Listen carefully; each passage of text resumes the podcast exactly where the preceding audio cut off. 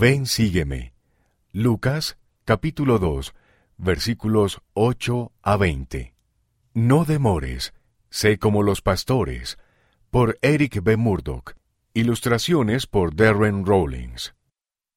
En una noche silenciosa hace mucho tiempo, los pastores cuidaban diligentemente sus rebaños. Los pastores tenían un trabajo importante. Las ovejas necesitaban alimento, agua y protección ante el peligro. De repente apareció un ángel.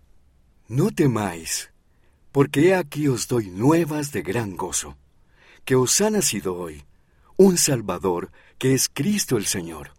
El ángel les dijo a los pastores que encontrarían al bebé envuelto en pañales, acostado en un pesebre en Belén.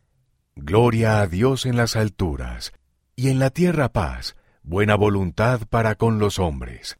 Un coro angelical llenó el cielo, y se unió al ángel alabando a Dios. Pasemos pues hasta Belén y veamos esto que el Señor nos ha manifestado. Los pastores no demoraron. Esto era demasiado importante. Ellos vinieron deprisa a Belén.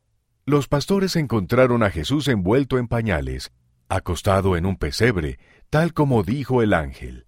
Este era el Mesías prometido que vino para ser el Salvador y Redentor del mundo y para traernos verdadero gozo. Los pastores estaban muy emocionados, compartieron lo que habían oído y visto. Ha nacido el Salvador del mundo.